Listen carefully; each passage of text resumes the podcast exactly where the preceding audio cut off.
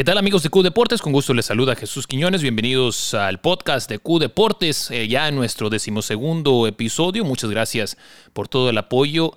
Hemos estado disfrutando mucho de todos los comentarios y los invitamos a que nos sigan a través de las diferentes redes sociales, ya sea en Facebook o Instagram buscando Q Deportes. Ahí vamos a tener contenido para ustedes en lo que será la temporada 2021. Este lunes Julio Urias lanzó su última salida de preparación, le fue bastante bien en contra de los Angelitos allá en Dodger Stadium, cinco entradas y dos tercios. Solamente permitió dos imparables, una carrera, un jonrón a Phil Gosselin en solitario. Ponchó a tres bateadores y terminó ganando, mejorando su marca primaveral a tres ganados y uno perdido. Ya para el mexicano será el domingo en contra de los Rockies iniciará su temporada 2021 como miembro de la rotación de los Dodgers. Pudimos hablar con Julio después de esa salida, esto fue lo que compartió con nosotros. ¿Es lo más preparado que te sientes para una temporada después de todo lo que ha pasado en tu carrera? Este spring training, esta preparación, la temporada baja, quizás es lo más preparado que te sientes para una campaña.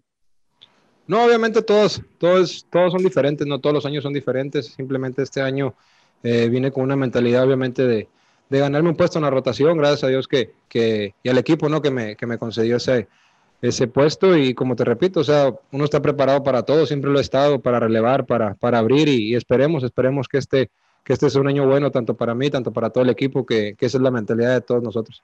Gracias a Dios no hoy salieron las cosas bien, este, obviamente cada juego es diferente, este, trato de dar el 100% de mí, hoy gracias a Dios que, que todo estuvo trabajando bien y pues eh, tuvimos una buena una buena salida, pienso. Este uno está tratando, ¿no? Y trabaja todos los días para, para mantenerse más que nada. Es mi mentalidad el mantenerme en, mi velocidad, que es donde me siento cómodo y, y pues obviamente tratar de, dar un poquito el extra, ¿no? Ya en la temporada, eh, ya con adrenalina y con, y con obviamente la afición que, va a depender mucho también este año, este, eh, podrán venir unas millas más.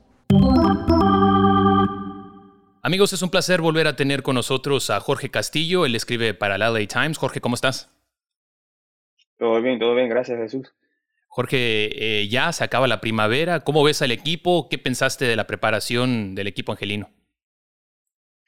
Bueno, lo, lo, veo como, como lo vi cuando llegué a Arizona, que son los favoritos a, ganar la Serie Mundial y el equipo es un equipo que con mucho poder, con mucho talento y la rotación, el bullpen, la, la alineación, todo, tienen todo para, para ganar otro campeonato.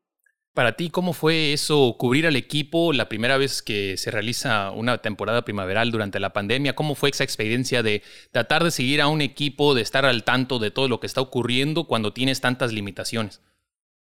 Ah, no me gustó mucho. Eso era ir ahí y ver de, distancia todo y con los Zoom calls, la, la llamada de por Zoom, la conferencia de, prensa, la tuvimos que hacer por la computadora virtual y pues el, acceso no, no, a mí no me gustó, no me gustó mucho. No había mucho tiempo para, con los jugadores, con, lo, con el manager, con Dave Roberts.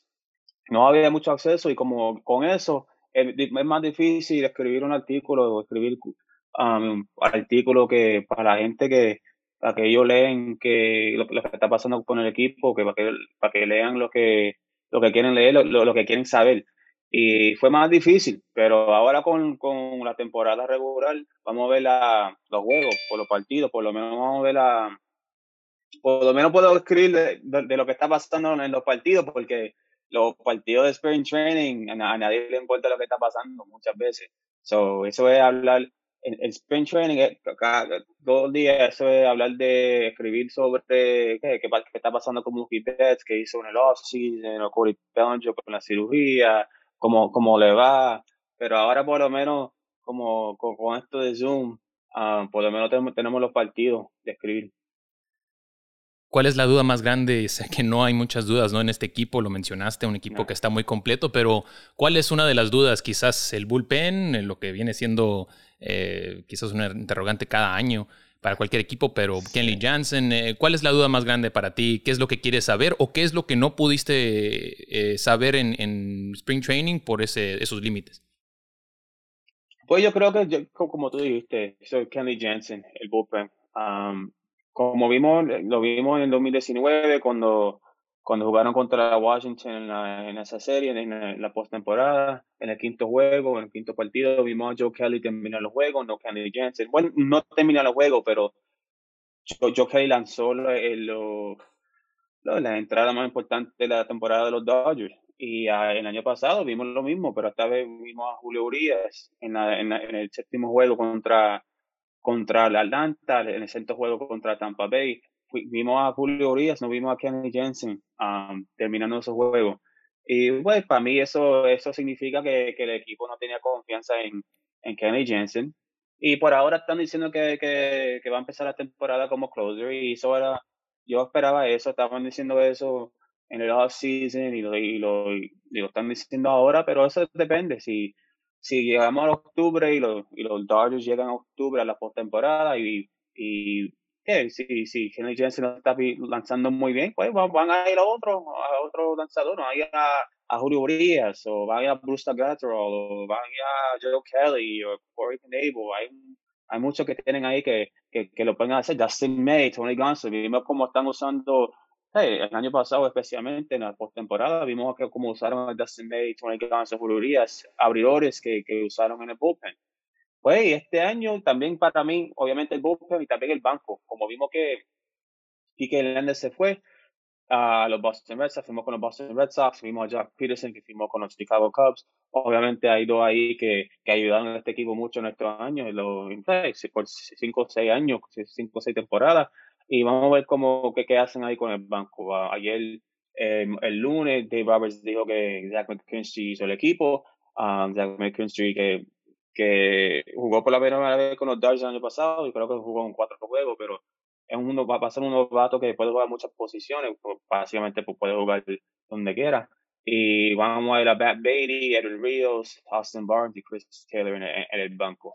para mí, eso, estas son las dos preguntas más grandes con este equipo, pero como tú dijiste, es un equipo completo. No hay mucho de dudar.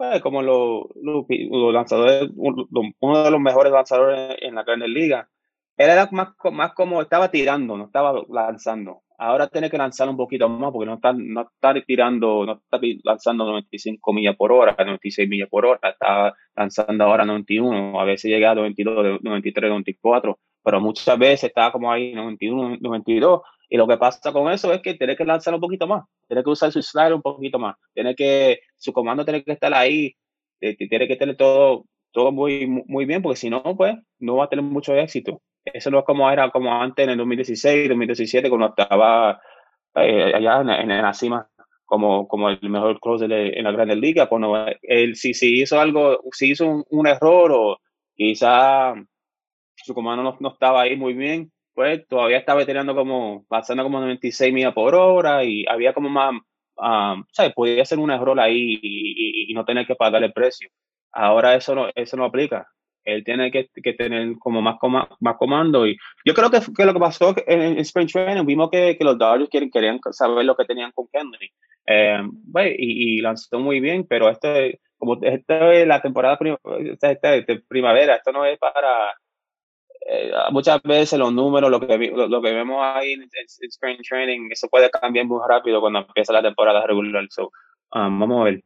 Bueno, alguien que también tuvo muy buena temporada primaveral y lo mencionas, los números no todo el tiempo reflejan ¿no? lo que va a pasar en la temporada regular. Eh, Corey Seager, que el año pasado terminó como MVP de la Serie Mundial, ¿crees que la, los números de él reflejan un poco más o eh, muestran un poco más del tipo de jugador que podemos esperar en el 2021? Sí, porque como tú dijiste, lo vimos en octubre cuando en la postemporada donde todo vale mucho mucho más. So, sí, yo creo que eh, yo creo que este año sí si si si, eh, si Corey sigue, sigue saludable, si sigue si nada pasa con él, que si puede jugar 140, 150 juegos este año, yo creo que, que va a ser un candidato para ser MVP este año y, y como va a ser la gente libre ahora, pues hay mucha motivación. Esto es no solamente para ganar la Serie Mundial ni, ni va a ser el MVP. Ahora es un contrato que, que está viendo ahí que quizá estén viendo va a ser, se va a ser un, un hombre muy rico. Um, estamos viendo ahora qué pasando aquí, está pasando con Francisco Lendor, que los Mets lo ofrecieron de, de 10 años, un contrato de 10 años y 325 millones. Yo creo que él, él, dijo que no, que quiere 12 años y 385, algo así. Pues Corey debe, debe, estar viendo eso con, como, hey, ven, alegre, ven, contento con eso, porque eso va a estar para él. Yo creo que Corey Seager, como bateador, es, mejor que, que el indoor, quizá el indoor como shortstop, campo corto es un poco mejor, pero debe ver eso y saber que, va a haber mucho dinero este menos para él. Pero no, yo creo que Corey Seager, los números del Spring Training, para mí, yo, yo, yo lo veo, veo como, ok, como lo hizo en octubre, y bueno, la temporada completa el año pasado. Um, él, jugó muy bien el año pasado y este año está, está, está, siguiendo eso y yo creo que empezando el jueves lo vamos a ver continuar en Denver. ¿Crees que tengan la habilidad los Dodgers? Sabemos que Andrew Friedman puede ser muy creativo, también pueden cambiar las circunstancias, pero en este momento, empezando la temporada 2021, ¿ves a Corey Seager con el equipo en el día de apertura en el 2022? Pues es difícil. Yo, para mí no. Yo, no creo que va a firmar con los Dodgers en lo que viene. Lo, yo creo que quizá un equipo como Texas, Atlanta, que van a tener mucho dinero, que tienen eh, que, que van a necesitar, Texas especialmente, que tienen mucho dinero y van a necesitar un campo corto. Y también tienen a Chris Woodward, que era el, el coach de tercera base, lo tienen como dirigente ahí, como manager en Texas. Yo, yo creo que esos dos equipos, Atlanta y Texas, son los dos equipos que yo creo que, que podemos ver a Corey Seager firmar con. Pero, y también los Dodgers tienen a Gavin Lux, que you know, está, eh, eh, este año va, va a empezar en segunda, va, va a ser va a segunda base. Pero es, es un shortstop, un campo corto, ¿sabes? En las ligas menores y en high school y subiendo todo eso. Yo creo que, que tienen alguien ahí ya para, si Corey Seager se va, tienen un campo alto ahí para, para el año que viene y para el futuro. Y, y, y, no es decir que si no firman a Corey Seager, que tienen que ir a Gavin Lux. Vamos a ver a Trevor Story. Vamos, you know, yo no creo que Carlos Correa va, a firmar con los Dodgers con todo lo que pasó el año pasado, pero vamos a ver a Corey, a, Carlos Correa como agente libre, a Francisco Lindor si no firma con, con los Mets, va a ser agente libre, a Anderson Simmons, Marcus Simeon, este año, yo, creo que hay uno, hay, uno más, pero no me, no me acuerdo bien. Pero este año va a haber mucho campo corto y vamos muchos shortstop van a ser gente libre. Si los, si los Dodgers no firman a Corey Seager, pues van a haber un, va a haber un grupito ahí donde pueden coger a alguien. Y si no, tienen a Gavin. Algo que vimos también en la temporada primaveral, Jorge, fueron los aficionados. Por primera vez jugando enfrente de los aficionados después de unos juegos de playoff en donde eh, hubo una baja cantidad, pero la mayoría de los equipos, eh, sobre todo los que estuvieron fuera de los playoffs, no han jugado con aficionados desde no la temporada 2019. Eh, se espera que para el día de apertura en Denver eh, va a haber bastante gente también. ¿Cómo ves eso? ¿Cómo sentiste la afición? ¿Crees que hace la diferencia?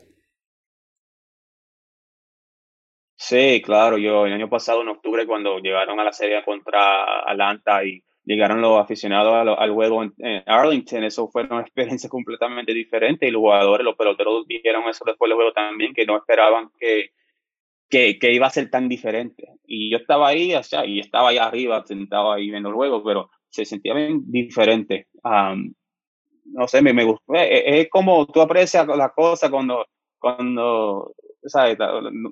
No, no, la tiene, algo así, y, y los aficionados cambian el, un partido de, de, pelota, de béisbol. Obviamente no sé si, si baloncesto y fútbol, cómo, cómo fue eso, pero, pero vamos a ver, como tú dijiste, en Denver hay como 20 mil personas, yo creo que la capacidad va a ser, y eso, eso son muchas, eso son muchas personas, ¿no? Como vimos en Camelback Ranch, ahora en Arizona, en Spring Training, vimos cada estadio tenía como 2 mil, algo así, aficionados pero 2.000 contra 20.000, eso va a ser bien diferente, eso se va, a sentir básicamente normal porque estamos viendo en Denver, yo no creo que Colorado, los, Rockies tienen muchos aficionados viendo esos juegos como quieras, 20.000 lo hace mucho.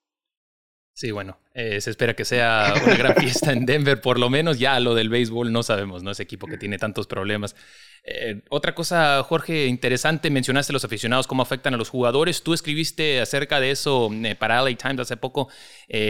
primero, la complacencia, ¿no? De lo que estaba hablando Andrew Friedman, de un equipo que tiene que llegar motivado para el campeón, el the hangover, como le llaman, para el campeón En el caso de los Dodgers no se habla de eso, al contrario, se ve un equipo más motivado, pero eso no fue por accidente, ¿no? Andrew Friedman tuvo un propósito construyendo este equipo del 2021.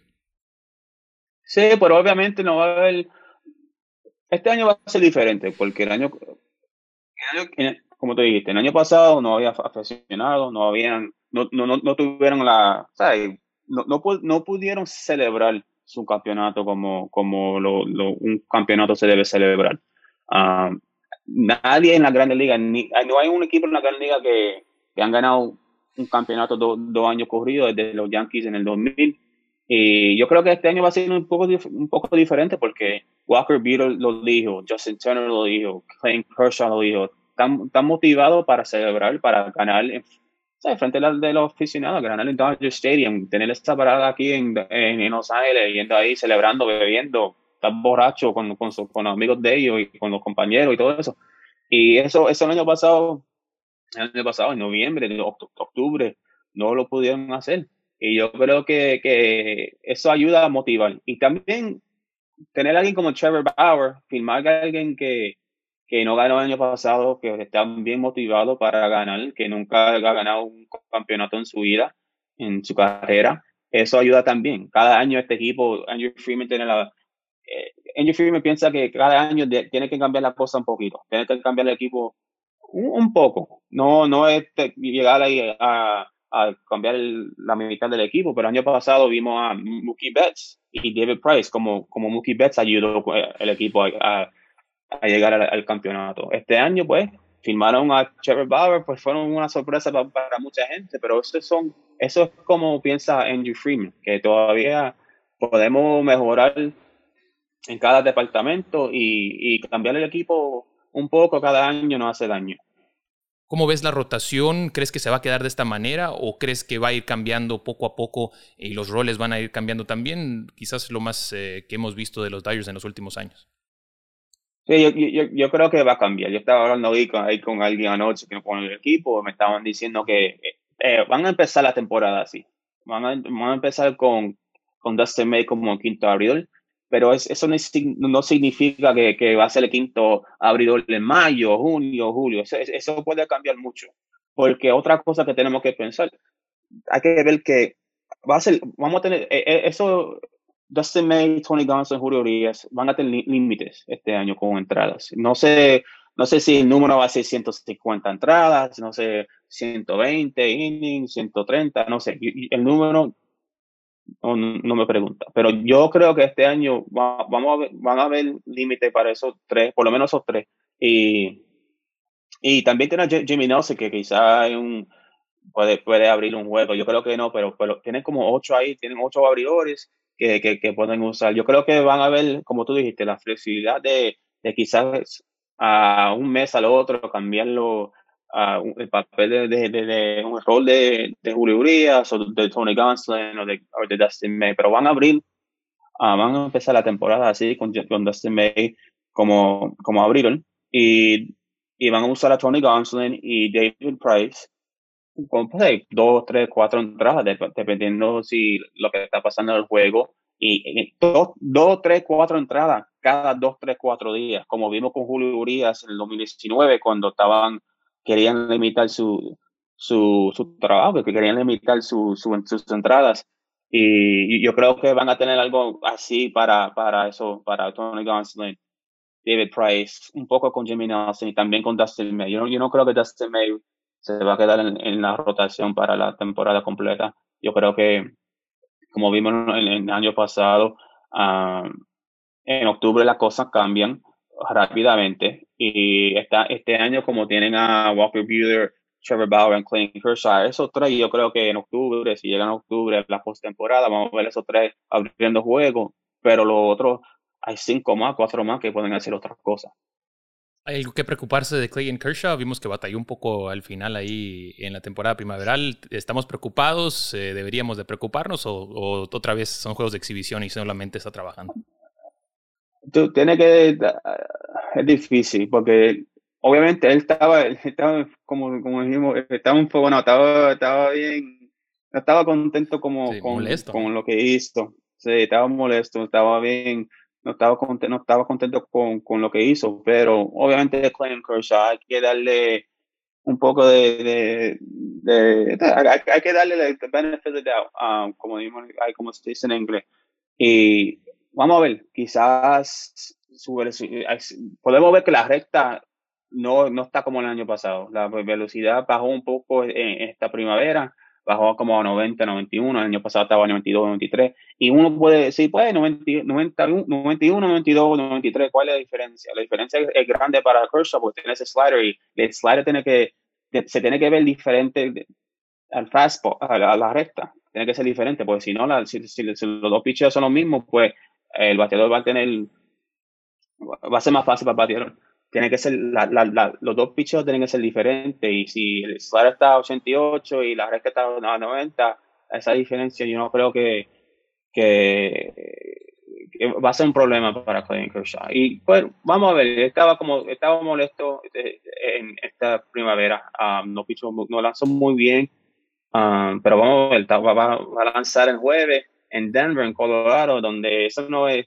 eh, ese parque Denver no es para, para los pitchers, ¿no? no, ese, no, no ese parque es difícil para los lanzadores, pero por Clayton Kershaw por lo menos tiene una historia muy buena ahí en, en, Denver, en Colorado. Pero vamos a ver, yo, yo creo que Clayton Kershaw cada año, eh, eh, es como cada año empezamos, ¿qué pasa con Clayton Kershaw? Este va a ser el año donde quizá no, no va a lanzar muy bien, que, que quizá vamos a ver lo último de Clayton Kershaw y cada año el él, lanza bien y hace lo suyo y, y ayuda al equipo. O sea, consistencia ¿no? de Clayton Kershaw es a veces lo más increíble. Te dejo después de esto, Jorge, eh, tus predicciones para esta temporada. ¿Quién se lleva el MVP? ¿Quién se lleva el Cy Young?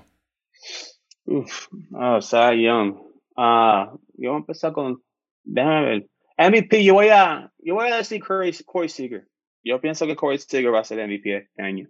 Yo creo que lo que vimos en octubre, lo que estamos viendo ahora, yo sé que estaba, diciendo que, los números en, en Spring Training no valen, pero yo lo que vimos en octubre, lo que estamos viendo ahora, si, si, si él puede llegar a octubre sin jugando 130, 140 juegos, yo, partidos, yo, yo creo que él, puede tener un, un, año, un año o sea, brutal, un año muy, muy, muy especial.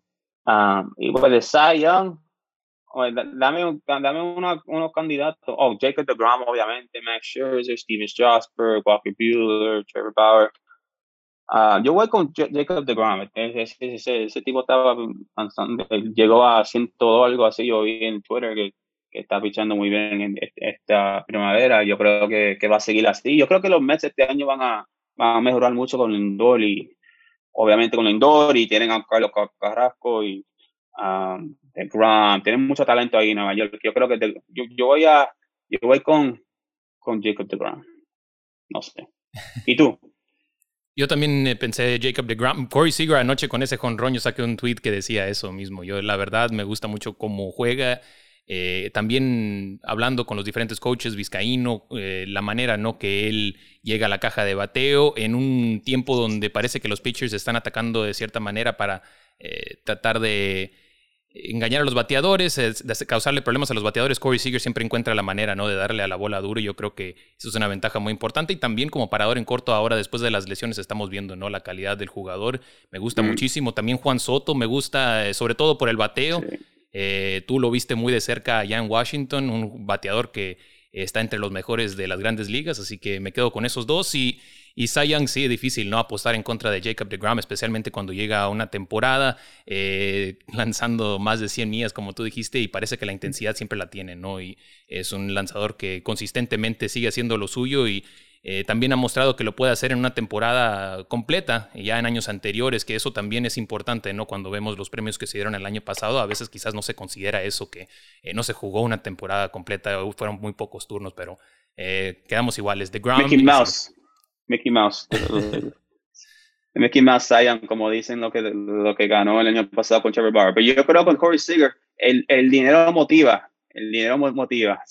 yo creo que vamos a ver eso este año. Y otra cosa con Corey Seager, que va a ser gente libre este invierno, es su hermano va a ser gente libre también. eso es algo que, que, tenemos que pensar un poco si quizás quieren jugar juntos. Um, si no va a ser aquí en Los Ángeles, quizás en otra, otra ciudad. Jorge, muchísimas gracias. Te dejo porque sé que estás muy ocupado en estos días antes del día de apertura. Eh, espero que tengas una buena temporada 2021 cubriendo a los Dodgers y al béisbol entero.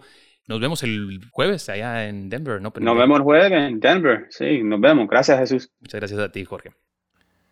Bueno amigos, ahí tienen la palabra de Jorge Castillo, él escribe para LA Times, siempre muy pendiente de lo que está ocurriendo con los Dodgers y un buen amigo, le damos las gracias por haber estado con nosotros el día de hoy.